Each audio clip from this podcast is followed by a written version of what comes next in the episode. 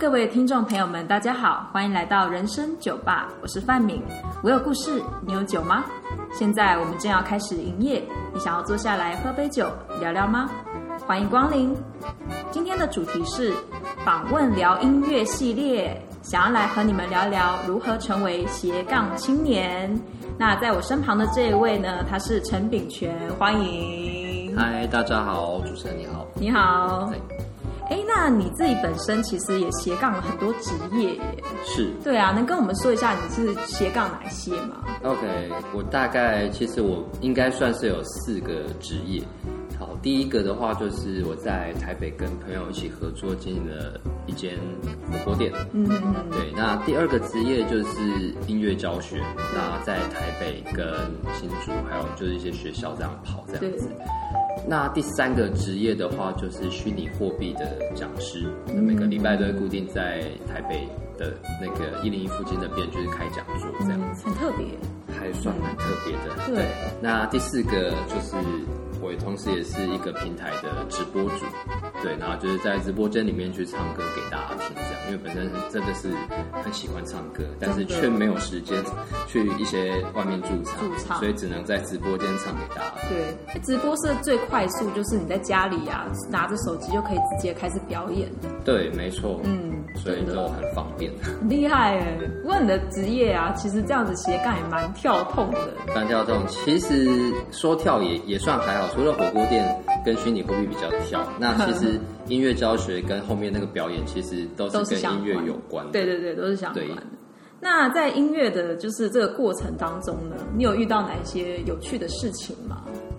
音乐的话，因为其实从我大概十年前吧开始就是教课这样，那那个时候是在台北教，那台北教的时候其实带了很多的学校社团，哦，然后跟音乐教师这样。那其实刚开始刚出社会的时候，难免就是会遇到很多比较不合理的东西，可能说那个时候其实扣薪水是违法的，但是那个时候就傻傻的曾经被扣到这样子。真的，就是一小时，然后迟迟到几分钟被扣多少钱？对对，那个时候觉得就是挺不满的，嗯但是后来事后回想起来是还好说有这一块，所以导致说现在我在跟人家约时间约碰面的时候，尽量都是不会让自己迟到，对可能那个时候影响罚钱被罚的很怕。嗯，真的 是他那时候就是你如果说迟到的话，他是罚多少钱？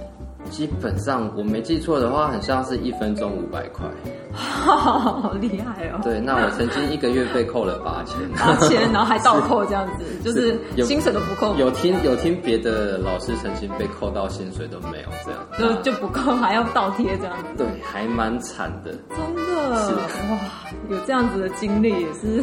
对，所以其实我觉得就是很多不合理的点，然后那个时候因为傻傻这样被骗上来，那一路这样一直到出国工作，然后一直到回台湾开店，其实有很多很多的，你会觉得那些的不合理，很像比起来都是小事而已，然后会让自己的心脏会越来越强悍。对，就经历了大风大浪之后，对。现在就是已经看破红，看破山，看破海，看破了这样。子。是。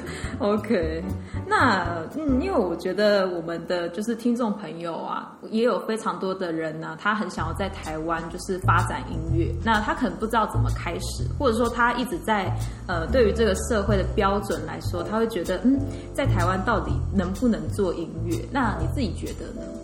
我自己觉得现在的环境其实已经比十几年前那个时候好一些了。真的吗？我是这么觉得啦，因为其实我觉得我那时候在做的时候，其实很多网络上它没有那么多的资源，哦对让你去做学习。那可能说我在我大部分是在从事就是音乐教学这一块。那我觉得之前这样去做，这样去推广，跟我这样子从国外回来，我现在在看，我觉得现在因为一方面就是网络资源很多，那网络资源多的情况，然后有很多人喜欢就是录一些 cover，还是录一些，那他大家听了就觉得，哎，想要去走这一块，可能想要当个专业的 YouTuber 或者一个专业的直播主。对，那我觉得在台湾的话，不管你是要做教学，教学没有问题，就是其实有有需要，一定都还是会去找你上课的。嗯，那如果说做表演的话，现在因为很多的平台大家都需要曝光还是怎么样，所以其实表演的机会也比以往十年前以往还要多。以往如果你要曝光，可能就是必须得在一些 pub 驻唱，嗯或者可能有经纪公司愿意签你这样。那现在基本上，如果你是素人的话，你想要很快增加你大量的曝光率，可能一些平台，抖音或者各大的那些直播平台，嗯其实都可以去尝试看看。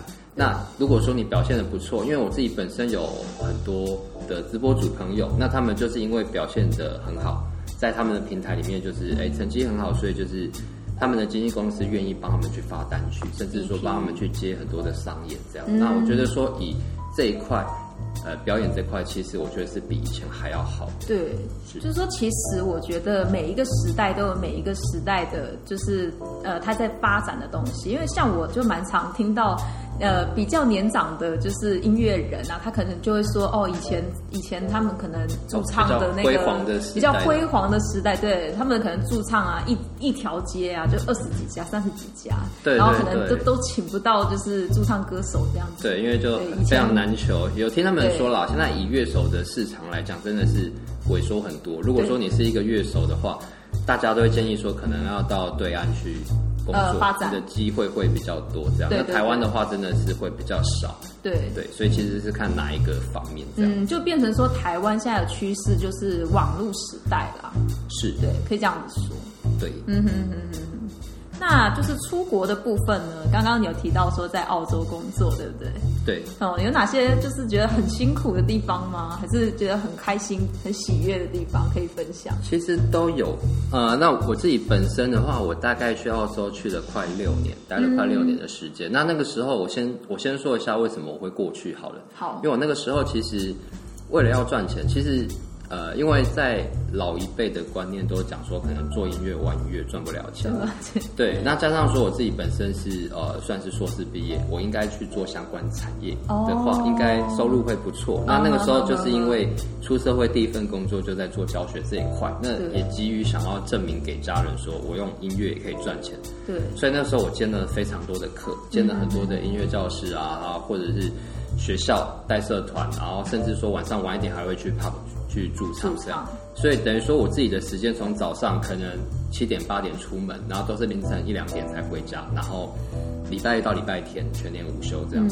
那这样一个月下来，的确你的薪水可以很漂亮，但是就是到后面你会有点迷失方向，就是有点错乱，这样会觉得说到底、到底这样子是在为了什么？因为刚开始哦像我弹吉他唱歌，可能只是自己的兴趣，可是教课教到后面，当你发现说你难得休息躺在沙发上，你看着你的吉他，你会完全一种厌恶的感觉，完全不想要、哦真的真的，就从喜欢变成不喜欢。对对对，你就觉得说这个把兴趣当职业真的是一个真的是好事嘛？就是你开始会去怀疑。怀疑，那我也是真的就是会让我出国的话，其实是有一天真的是教课教到后面有点崩溃。对那个时候其实我住戏子，那我一路从台北车站就骑车默默骑回骑回家这样，然后边骑就眼泪边喷这样。哇！想说我到底在干什么？然后还边下雨，戏子雨很多，是还好，微 微微微微的这样，然后微微的。后来就决定说好，那那个时候在那个年那个时候比较流行的是打工度假，嗯，那我就选了一个澳洲就出发了。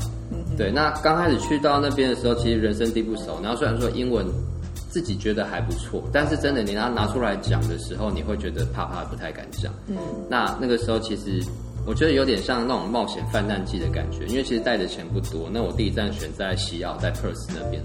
那 Perth 那边找了投了上百份履历吧，过了一个月，但是没有一个人肯用我。他们那边的华人在那个时候真的是很少。很少嘛。对，那那个时候我就找到了我的那个，呃，在 Melbourne，在 Melbourne 的南方，大概车程还有八个小时的一个小镇，它有一个、呃农场。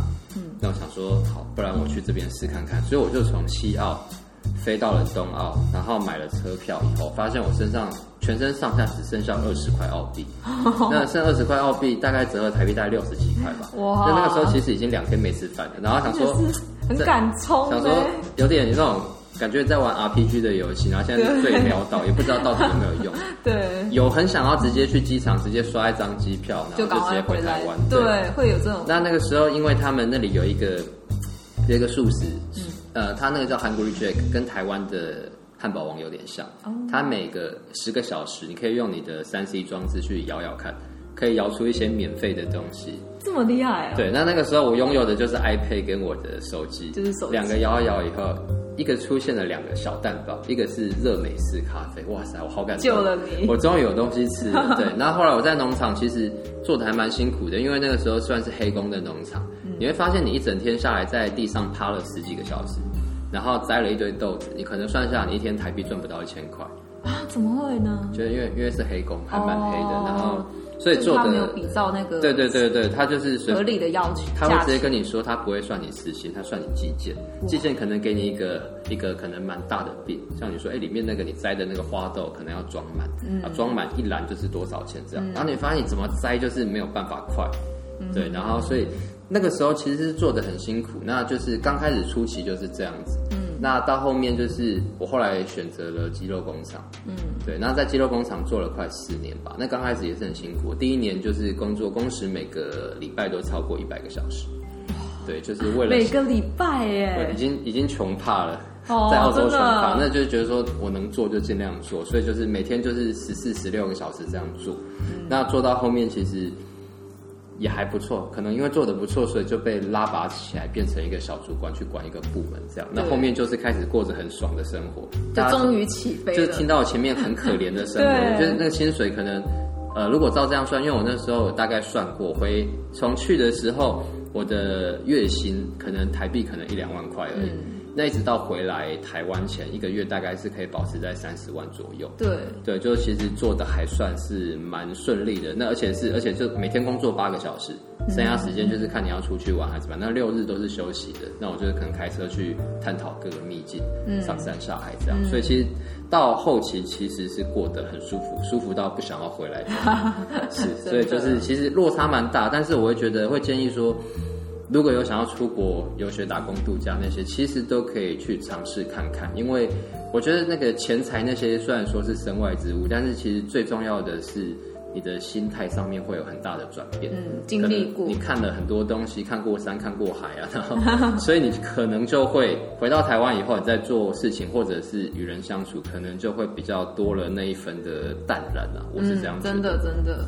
那那你其实这样真的很不容易，就是说从呃很很很没有办法，很没有办法生存的这种环境当中，然后而且你身在国外，就是你要想说哦，到底要不要回来，或者是说啊、要继续待在这边，这个决定其实很少人可以这样坚持下去，我觉得。你说坚持待在那边吗？对啊，因为你那时候不到一千块，你一定会想说，那我在台湾就可以有一千了。对，而干嘛要待且而且在台湾是在冷气房里面，然后穿对着光鲜亮丽在教对课，动嘴巴就好。真的真的，然后你在那边就是那么辛苦，然后可能那时候也没有得到相对的报酬，对对对。那这时候就开始怀疑啊，你要怎么怎么怎么坚持下去呢、其实我觉得就是一个自我认知啊，嗯，对啊，就像我妈常常说，我就很像是一个打不死的小强，然后把我丢在一个陌生的环境都，活只要我有手有脚，应该是活得下去。那我觉得可能就是本身的个性会比较那种不服输，嗯，会觉得说，哎、别人可以，可能我我去澳洲之前曾经看了网络上很多文章。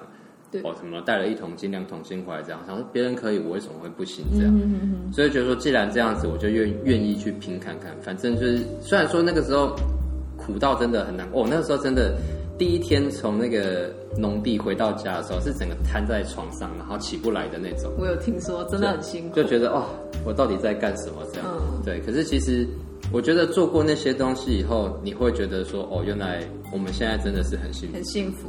对。嗯，其实，在台湾其实是一个很呃瘟疫的状态啦。如果跟国外比起来，你这样子相对起来，你就会觉得在台湾其实是很幸福的。对，对啊，真的。OK，那就是你目前来说的话，你还会有想要完成的事情吗？经历过这么多大风大浪，好像已经该完成的事情都都完成了。其实很像，很像还还，应该算算算不太有什么太大的梦想了，因为可能就是回来以后就是跟朋友合作，就是开店。那当然希望说生意可以越做越好，对可以越来越轻松。那自己本身可能靠着自己的努力这样教课，因为教课其实是兴趣。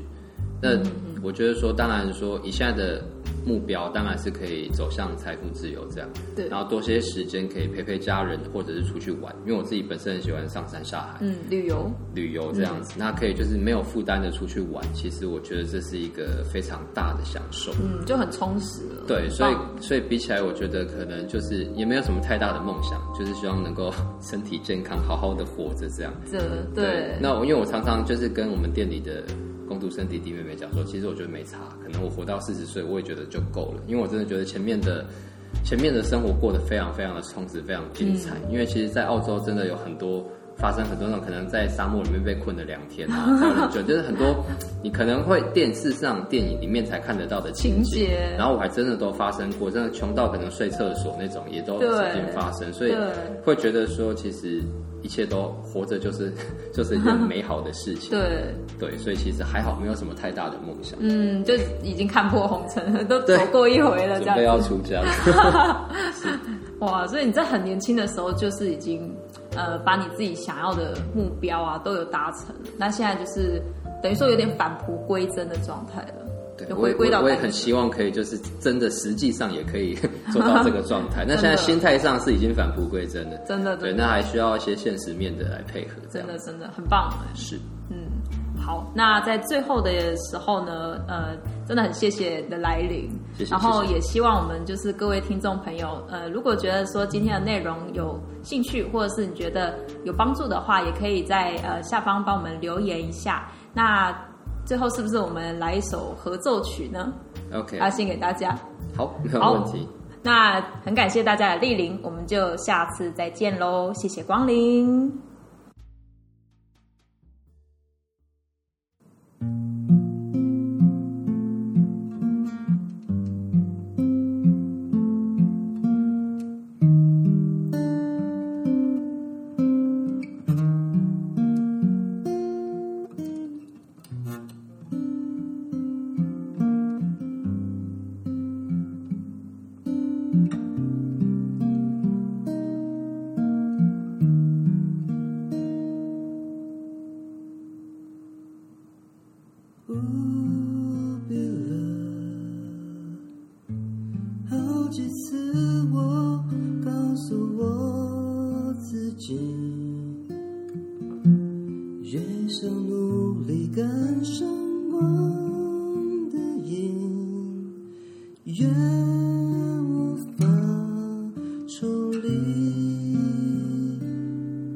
而已。只。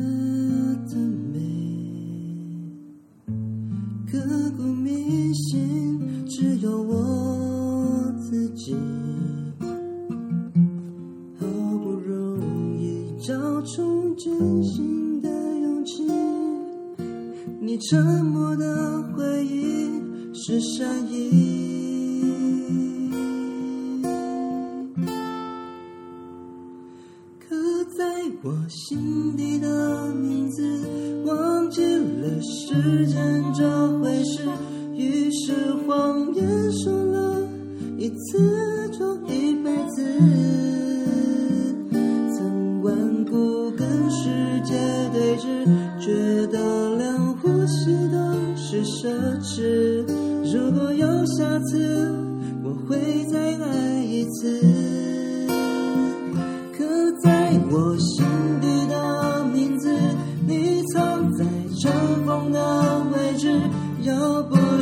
这样，我怎么过一辈子？